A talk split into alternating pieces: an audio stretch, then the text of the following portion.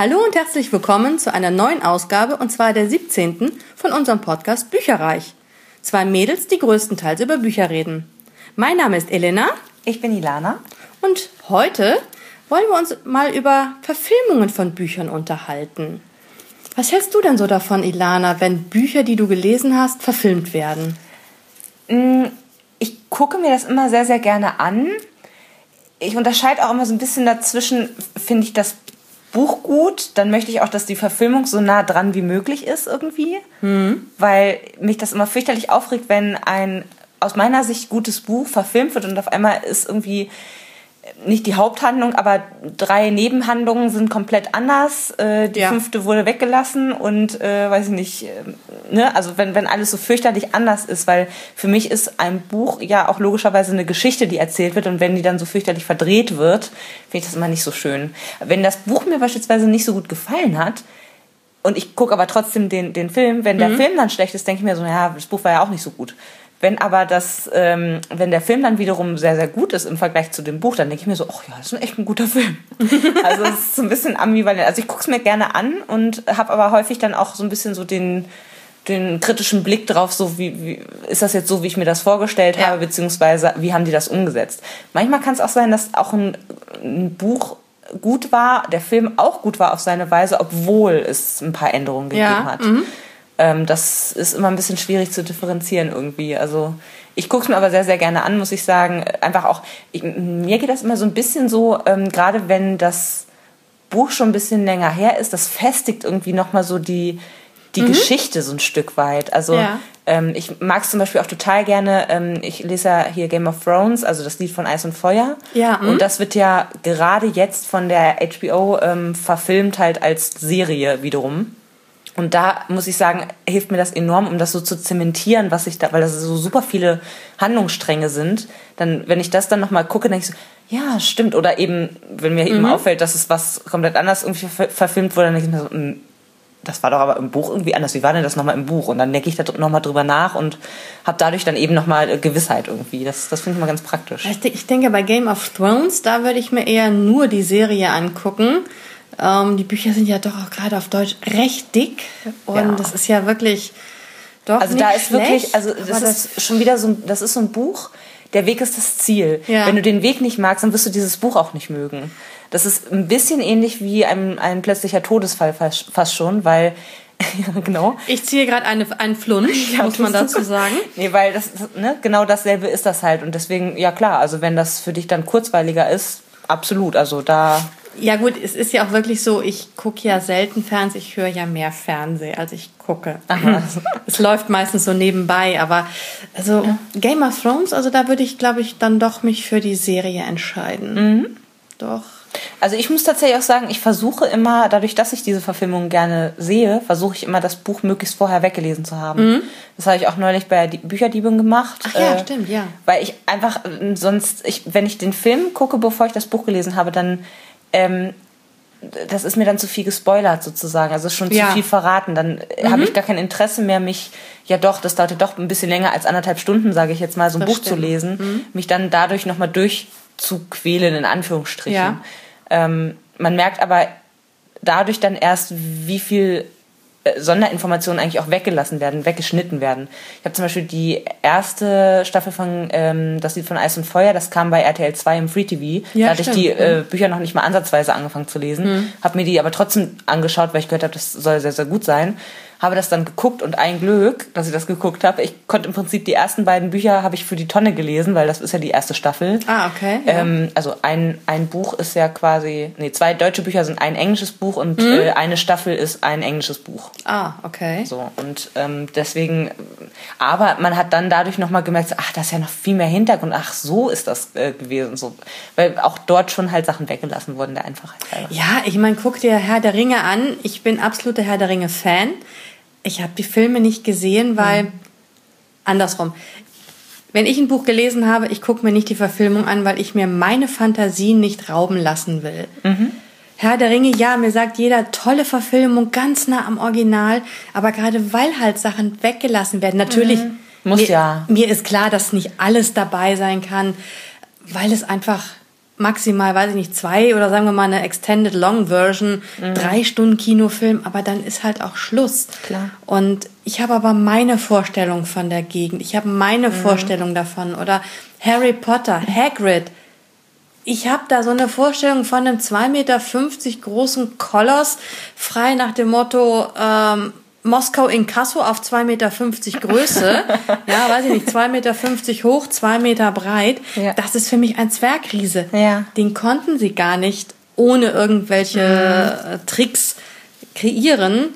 Deswegen gibt es da nicht wirklich so einen Zwergriesen. Aber gutes Stichwort Harry Potter. Also ich muss sagen, die ersten beiden Filme waren extrem nah an den Büchern dran. Also bis auf mhm. jedes Wort, so nach dem Motto, aus meiner Sicht. Sagen viele. Aber also. ich fand die auch am langweiligsten von allen.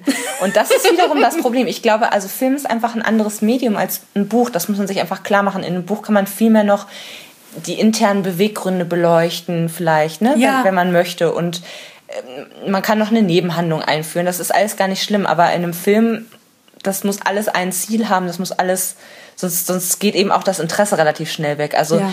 ähm, die ersten zwei Bücher waren, finde ich, nicht nur eine Schilderung von dieser Welt, aber für mich kam das ähm, gerade das erste, der erste Film fand ich sehr, oh, wir müssen den Zuschauer jetzt mal an die Hand nehmen, weil er kennt ja diese Welt noch gar nicht und das ist das und das ist das und alle Szenen hatten irgendwie nur damit zu tun, so gefühlt. Mhm, ja. Das fand ich halt ein bisschen langweilig so.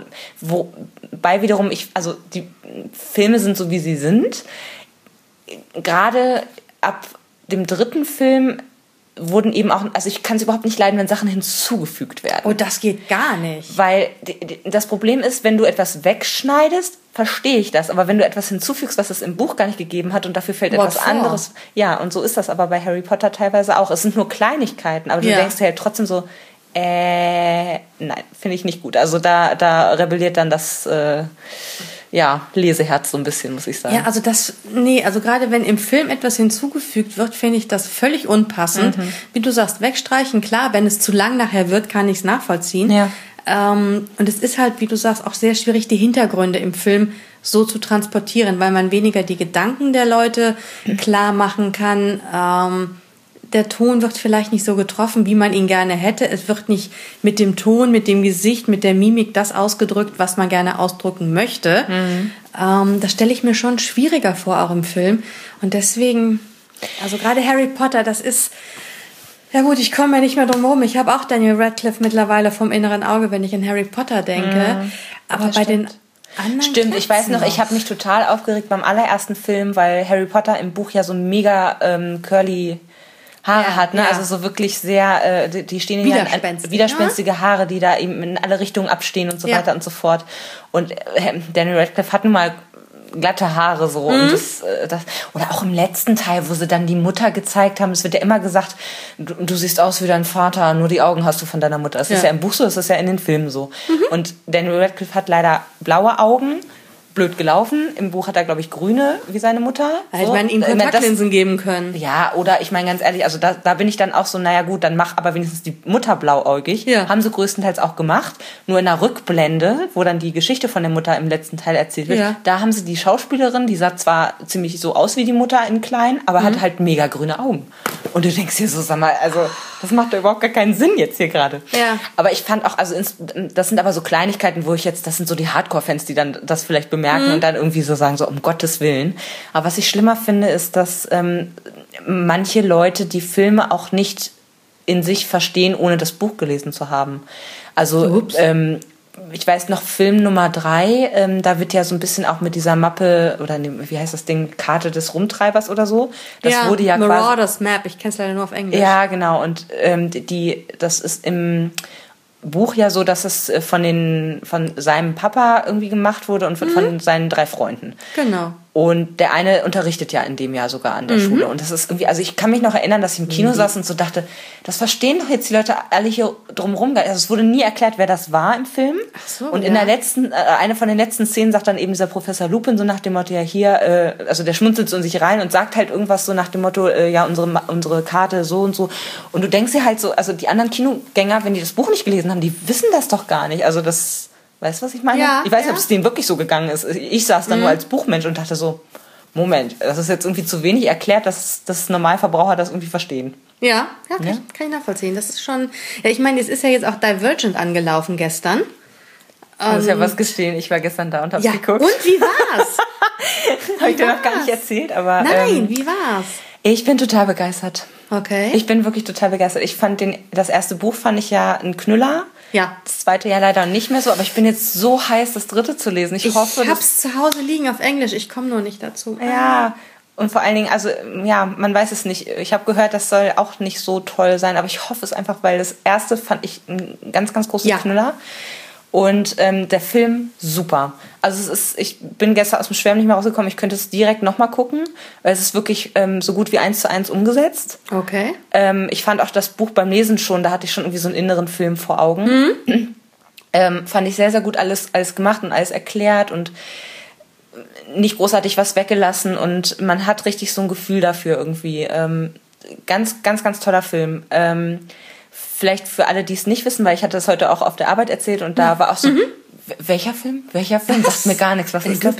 Äh, das ist das neue Tribute von Panem. Ja. So vom Hype her zumindest. Äh, ist eine Science-Fiction-Geschichte ähm, für ja, Jugend eher. Ne? Also ich würde jetzt nicht sagen für Erwachsene. Ältere, Jugendliche, Ja. junge Erwachsene. ja, ja, so, das, da könnte ich mich drauf einigen. ähm, und es geht um eine Welt, ich glaube Chicago in der fernen Zukunft, ähm, abgeschottet von allem anderen. Angeblich ist alles drumrum sozusagen zerstört worden und in dieser Stadt sind fünf Fraktionen. Das ist wie so ja, Völkerzugehörigkeit, sage ich jetzt mal. Jede ähm, Fraktion steht für eine oder mehrere Eigenschaften, die eben nach denen idealmäßig gestrebt wird die ganze Zeit und die vermischen sich auch nicht miteinander. Das heißt, ähm, du wirst in eine Fraktion reingeboren ähm, und hast dann ungefähr mit 16 so einen Initiationsritus, wo du dich ja. selber entscheiden kannst. Also es wird vorher ein Test mit dir gemacht, ähm, in welche Fraktion die du denn am meisten tendierst sozusagen, von dem, wie du so vom, vom Kopf her bist. Und du kannst der Empfehlung folgen, musst aber nicht. So und ähm, es Die ist aber meisten bleiben natürlich in ihrer Fraktion, ne? ja, nur die, die wirklich wechseln, die, da ist natürlich auch ein Zusammenbruch dann für die Eltern auch ein Stück Ja, weit, ne? Weil du natürlich. darfst Fraktion vor Blut und so weiter, du darfst halt nicht mehr zurück, du darfst im Prinzip auch nicht mehr mit denen reden. Mhm. Das ist natürlich hart. Und es geht um ein junges Mädchen, Beatrice, die sich später Triss nennt, ähm, die Oh, Wunder wechselt die Fraktion. Sie ist erst bei eher so friedliebenden, helfenden Menschen und äh, wechselt dann zu den starken Kriegern. Ja, das ist total Und krass, der ist, Gegensatz. Und das ist total interessant, weil wirklich im ersten Buch wird beschrieben, wie leben die denn überhaupt, dann dieser Initiationsritus und Mhm. die Ausbildung von denen und dann wirklich auch mit verschiedenen Personen und auch das wurde im Film ganz wunderbar gelöst. Also Mhm. man hat wirklich auch die Charakterentwicklung gesehen und wie, wie hart das da ist und sie muss echt kämpfen, weil sie halt, ich meine, Erziehung ist ja auch einiges. So, Ja. sie hat halt diese Veranlagung und das Blöde ist aber auch, dass sie bei dem Test wurde sie auf mehrere Fraktionen positiv getestet. Ja. Ähm, und das macht sie zu einer sogenannten Unbestimmten und das ist aktuell halt auch ähm, da Nicht gern gesehen. nicht gern gesehen. Sie darf das auch nicht sagen. Und es ist ein bisschen romantisch, es ist sehr spannend. Es ist, äh, also mir gefällt es als Buch tatsächlich sehr, sehr gut. Ja, das Buch war einsame ich habe das auch, glaube ich, innerhalb von zwei Tagen oder so weggelesen als, ich als vorstellen. Schriftform und ähm, super. Und der Film ist wirklich sehr, sehr gut. Also wer Lust drauf hat, sollte sich den auf jeden Fall angucken. Also ich habe jetzt in der Vorschau im Fernsehen gesehen, wie sie ins Loch springt. Das war so, wo ich gedacht habe, ja, kommt der ganzen Sache ein bisschen nahe, doch. Doch, ja, haben Also sie ganz gut gemacht. Wobei ich sagen muss, also den Trailer würde ich mir jetzt in dem Fall vielleicht nicht angucken, weil ich persönlich fand den Trailer extrem schlecht. also das ist Ja. ganz merkwürdig, weil der Film ist wirklich große Klasse, aber du guckst den Trailer und denkst dir so, aha. Also ganz schlecht geschnitten, Ja. ganz komische Szenen verwendet und so. Also mm. Ja gut, da ist dann wahrscheinlich auch mein Vorteil gewesen, als ich da was gesehen habe. Ich kenne das Buch, dass ich sagen kann, ah, Ja. das gehört dazu, das gehört dazu. Ja. Ähm, also das Buch war auf jeden Fall klasse, gar kein Thema. ja, was gibt's denn noch so? Ich war die ganze Zeit schon am überlegen, ob es irgendeine Verfilmung gibt, die ich richtig, richtig schlecht fand. Aber so spontan ist mir gar nichts eingefallen und äh, alles, was ich mir so aufgeschrieben habe, war auch eher so auf der guten Seite. Wobei ich sagen muss, also Twilight oder auch Seelen von Stephanie Meyer, bei Seelen, ich musste unwillkürlich Das immer ich wieder nie lachen. gesehen. Oh, das war so herrlich scheiße. Es tut mir leid. Ähm, ganz, ganz schlimm. Also die, so pathetische Nee, es war wirklich einfach, ja. Schlimm. Auch die ganze Zeit, ähm, ich meine, im Buch ist das echt gut gelöst, weil ähm, da geht's ja darum, dass äh, ne, in Kurzform ein Alien ergreift Besitz von einer Frau. Das ist ganz normal in der Zeit. Und äh, das Blöde ist nur, dass der, der Mensch, der da besessen wird, sozusagen nicht gestorben ist, sondern der lebt im Kopf noch weiter und also, ne, so. Und die führen halt, und es ist halt sehr, sehr stark. Schizophren. Sehr stark und willensstark halt irgendwie so. Ja. Und deswegen bricht die immer wieder raus aus dieser Kontrolle durch diesen Alien sozusagen. Okay. Und der Alien ist aber friedliebend und so. Das ist halt Stephanie Meyer. Ja gut, ich meine, wenn schon Vampire im Sonnenlicht glitzern, also, oh nee. Ja. Und ich muss sagen, also Twilight selber, der erste war gruselig. Das ist eigentlich schon fast wieder witzig. Also ich gucke mir auch so richtig, so richtig trashig, richtig schlechte, richtig trashig Filme, die gucke ich mir auch immer mal wieder an, weil ich mir echt so denke, so, oh mein Gott, was habt ihr euch dabei gedacht? Ja, na gut, bei Twilight, ich fand Teil 1 gut, Teil 2 war dann nicht mehr so gut und als sie dann schwanger wurde, da war so der Moment, wo ich dann beim Hörbuch auch gedacht habe, oh bitte, sind wir bald durch. Mhm. Also ich muss sagen, den aller, allerletzten Film fand ich sehr, sehr gut. Ähm, vermutlich auch wieder, weil er sehr nah am, am Buch irgendwie dran mhm. war. Und ähm, auf New Moon hatte ich am meisten Bock. Da war bei mir ja. so gerade der Knoten geplatzt. Also ich war, glaube ich, gerade im dritten Buch am Lesen und das ah. kam in der Zeit raus und da war ich total aufgeregt. Und den schlechtesten fand ich den dritten. Den fand ich ganz schlimm. Okay. Der war einfach nur lang und es ist gar nicht, also irgendwie ist nichts. Da wurden noch so ein bisschen ein paar lose Enden verknüpft, damit es jetzt endlich Richtung Hochzeit und keine Ahnung mhm. was gehen kann. Und weiß ich nicht, also irgendwie war das das war für mich jetzt nichts. Also hm. insgesamt fand ich immer, man kann echt sagen, also es sind keine guten Filme. Punkt. Ja, ich meine. Dann, Wie soll man denn auch bei glitzernden Vampiren was draus machen? Entschuldigung. Ja, naja. Man hätte ja was richtig Kunstvolles machen können oder was richtig Abgefahrenes oder so. Keine Ahnung, aber so war das irgendwie so ein bisschen, naja. Ich habe sie trotzdem alle geguckt. Ja, okay. Auch immer schön mitgefiebert. Ich war auch mal ähm, in einem was war denn das? Das war, glaube ich, zum äh, Veröffentlichung des dritten, da haben wir ein Triple gemacht. Oh, und dann haben wir aber auch ehrlich gesagt, während New Moon waren wir noch schön essen im Restaurant. also sind echt rausgegangen, waren ja. dann was essen nebenan und sind dann wieder rein. so, warum nicht? Ja, kann man machen. Ne? Jo. Die Frau des Zeitreisenden fand ich auch grottenschlecht. Du weißt ja, Frau des Zeitreisenden als Buch ist eins meiner Lieblingsbücher, weil es einfach so komplex ist, weil die Charaktere so tief sind. Und ich habe diesen Film gesehen und dachte, das hat null mehr damit zu tun. Also wirklich mhm. null. Also weder von die die Message ist einfach gar nicht bei den Filmemachern angekommen, hat man so das Gefühl. Okay, sie ist bei mir auch im Buch nicht angekommen, gebe ich zu. ja, wer es auch nicht zu Ende liest. Ich habe es zu Ende gelesen. Du hast es zu Ende gelesen? Ja. Okay, ich habe zwischendurch mal zehn Seiten überschlagen, aber es hat auch nichts geändert. Ich verzweifle hier. Ganz fürchterlich. Ja. Also ich, wie gesagt, wenn ich ein Buch gelesen habe, den Film, nein, meine Fantasie lasse ich mir ungern rauben. Deswegen, ich gucke mir echt keine Filme an. Doch, ich, ich schwindel ja, fällt mir gerade auf. Na? Natürlich Karl May. Ich habe alle Bücher Halleluja. gelesen und gucke alle Karl May-Filme. Doch, ja, es ist natürlich, da ist natürlich auch sehr viel weggelassen worden bei Karl mhm. May, das ist gar nicht das Thema. Aber ja. es passt immer noch. Und ich meine, hallo, äh, Winnetou und Old Shatterhand waren meine ersten Schwärme. Mhm. Also von daher, ich gucke sie heute noch. Ja. Ach, ist ja. ja auch so ein bisschen Nostalgie, das ist auch völlig ja. okay. Aber dafür, es gibt auch echt ein paar Filme, die sind mir sehr, sehr positiv aufgefallen. Ja. Also äh, ich habe zum Beispiel hier auf meiner wundervollen Spickliste stehen äh, In meinem Himmel. Das Buch ist so traurig und der Film ist echt gut umgesetzt. Muss ich dir mal äh, hm. ausleihen oder so. Also okay. da geht es um eine, ein junges Mädchen, das vergewaltigt und ermordet wird und dann ähm, kriegt sie halt alles also beobachtet sie quasi aus ihrem Himmel alles, was sonst noch mit ihrer Familie passiert. Das ist im Prinzip ein Familienporträt. Mhm. Es ist auch relativ schnell dann vorbei, dass sie da, ne, und so weiter. Aber es ist halt unheimlich einfühlsam geschrieben, wie so das Leben von so Betroffenen dann weitergeht, so von diesem, sie wird vermisst bis hin zur Gewissheit, okay, die Tochter ist jetzt wirklich tot und sie hat noch eine kleinere Schwester, wie die dann auf einmal auch so ja. den, den Fixpunkt so ein bisschen verliert und wie die das kompensiert und dann der kleine Bruder noch und so und die Oma. Die Oma. Die Oma ist der Knüller. Die Mutter ist irgendwann total überfordert mit der Situation, geht weg aus der Familie, um irgendwie, die arbeitet auf irgendwelchen Orangenplantagen in Kalifornien irgendwie auf einmal, also dreht völlig ab. Und die Mutter kommt stattdessen und die wird im Film gespielt von Susan Sarandon. Oh je. Die hat ständig eine Kippe im Mund äh, raucht, äh, hier, wie heißt es, trinkt schon morgens irgendwie Johnny Walker und das ist, die ist aber so. Hab ich schon mal reingesetzt. Die ist total geil drauf, die Frau. Das ist so zum, zum wirklich. Und dann wird halt noch so erzählt, wieso ihr Schwarm dann weitermacht und so weiter und Ja. was das so für Konsequenzen auch so hat um sie herum. Ich glaube, den habe ich also wenigstens schon mal ansatzweise gesehen, weil an Susan Sarandon al- als Oma Mhm. Ja. mit Kippe Ja, im Mund und morgens schon.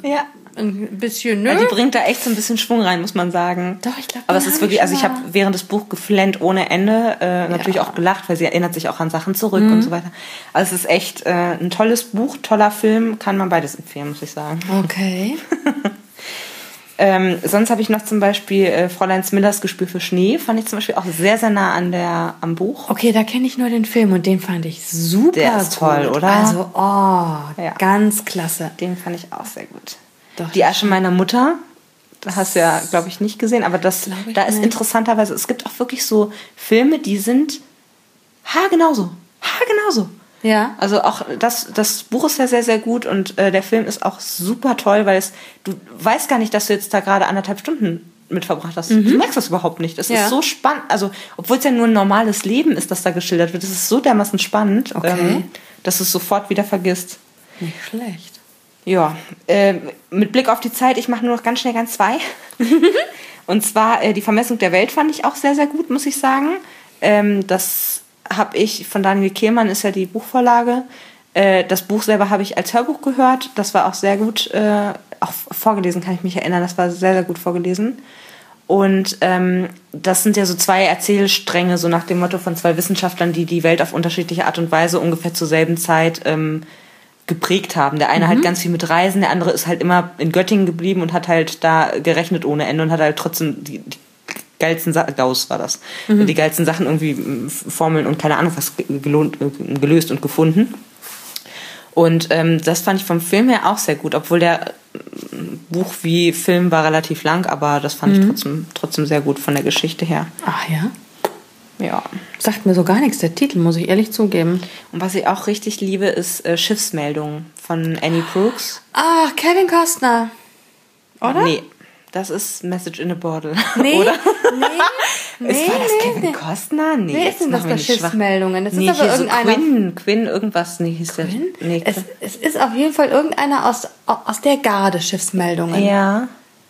Ah. Kevin Costner? Ich bin, jetzt bin ich mir gar nicht mehr sicher, es ist ewig her, dass ich den geguckt habe. Wurscht. Auf jeden Egal. Fall, Film war super geil und ist auch sehr nah an dem, an dem Buch dran. Das Also Buch den- ist grandios. Der Film, den, den fand ich auch gut. Ja, da Mhm. kann ich.